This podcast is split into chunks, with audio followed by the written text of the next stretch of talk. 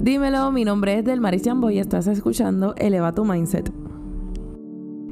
¿Y ustedes alguna vez me han escuchado hablar sobre el famoso tema de las emociones y lo que es la inteligencia emocional y cómo eso se conecta con la manera en que nosotros nos comportamos? Y es que nuestros pensamientos obviamente están conectados con nuestras emociones, pero de igual manera nuestras emociones están conectadas con nuestros pensamientos.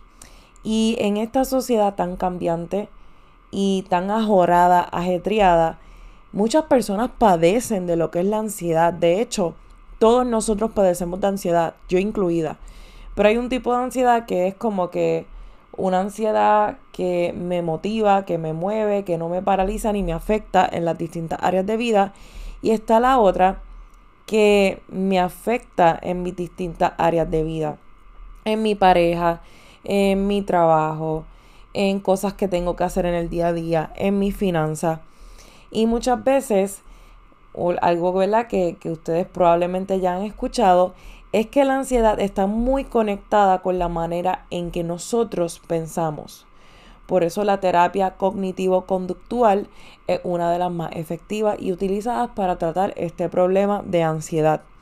En el día de hoy yo quiero hablarte rápidamente sobre lo que son las distorsiones cognitivas y estas distorsiones cognitivas suelen, todos tenemos distorsiones cognitivas, todos nosotros, y existen distintas, pero las personas que tienen autoestima baja o depresión o ansiedad suelen experimentar mucho más este tipo de, pensamiento, de, ¿verdad? De distorsión cognitiva. Entre ellas, les voy a hablar hoy de cinco. El mind reading. ¿Y qué es el mind reading?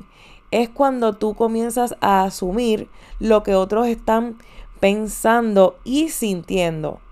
Por ejemplo, vamos a suponer que un amigo te iba a llamar y tú piensas, ah, no me ha llamado porque está molesto conmigo. Ya tú estás suponiendo cosas. ¿Cuántas veces esas cosas no nos pasan? El famoso suponer. Y esto es una distorsión que no te permite percibir y ver las cosas de la manera que, que están pasando en realidad. Número dos, la sobregeneralización o overgeneralization.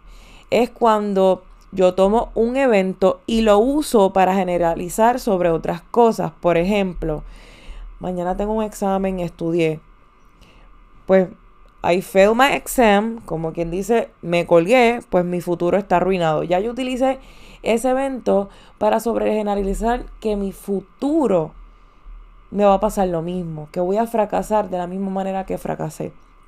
¿Cuántas veces no te ha pasado eso? Imaginar ese escenario catastrófico de que the worst case scenario, cuando ni siquiera, ¿verdad? Te estás enfocando en tu día a día, en el presente.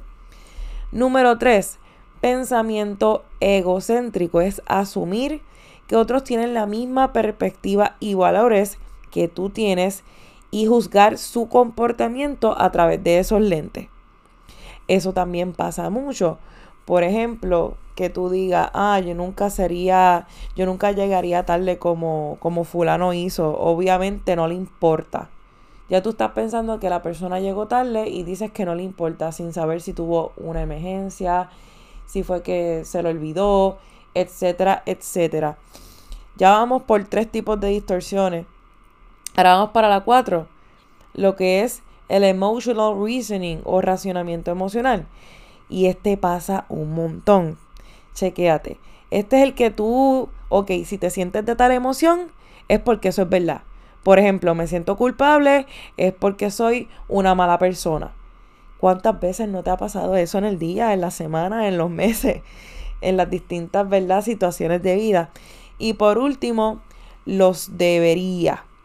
Esto es cuando nosotros, ¿verdad? Nos establecemos expectativas súper poco realistas y nos hacen sentir al final que somos un failure, que, que no hemos, ¿verdad? Logrado eso que, nos, que nos propusimos.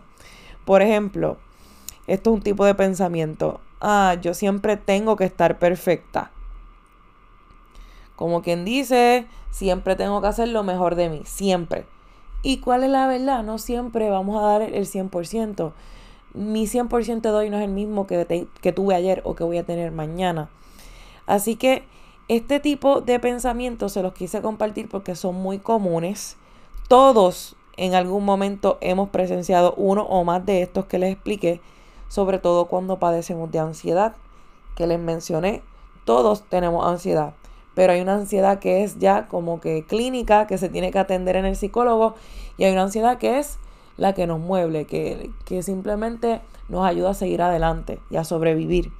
Así que esta información es muy valiosa para que entiendas que tú no eres todo lo que piensas, tú no eres todo lo que sientes y de esta manera puedas tener un mejor diálogo interno y desarrollar esa inteligencia emocional que es tan necesaria en la vida. Si te gustó este episodio, por favor, compártelo en tu historia y taguéame en mi Instagram como del Jambo. Compártelo con tus amigos, con tu pareja, para que ellos también se puedan nutrir de este valor. Y los espero en el próximo episodio.